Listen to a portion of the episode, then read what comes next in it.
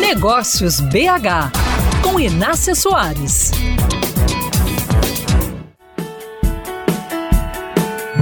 Abrir um negócio começa pelo exercício das possibilidades. E às vésperas do Réveillon, muitos ouvintes podem estar fazendo exatamente esta reflexão.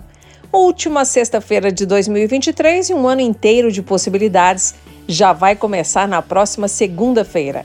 Para aqueles que desejam ter um CNPJ, há uma infinidade de caminhos que podem ser escolhidos. Atuar como indústria, como varejo, ser um prestador de serviços. Existe também a chance de combinar segmentos, vender produtos e prestar com eles alguns serviços. Tão variados quanto os caminhos são os motivos para se montar um negócio. O futuro empreendedor pode ser impulsionado pelo desejo de ter autonomia e não mais ser apenas um integrante em uma equipe comandada por alguém com ideias e propósitos diferentes dos seus. Pode querer ser quem decide quanto vai ganhar e não mais se submeter a um salário fixo.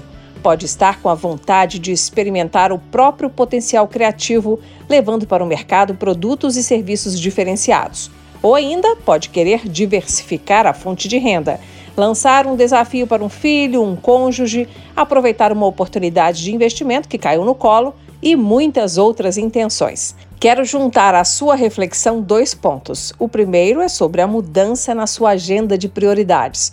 Tornando-se empreendedor, você deixa de ser o único foco das próprias decisões e passa a ter que considerar os interesses de clientes, fornecedores, colaboradores, bancos. E o segundo ponto é a divisão entre vida pessoal e profissional.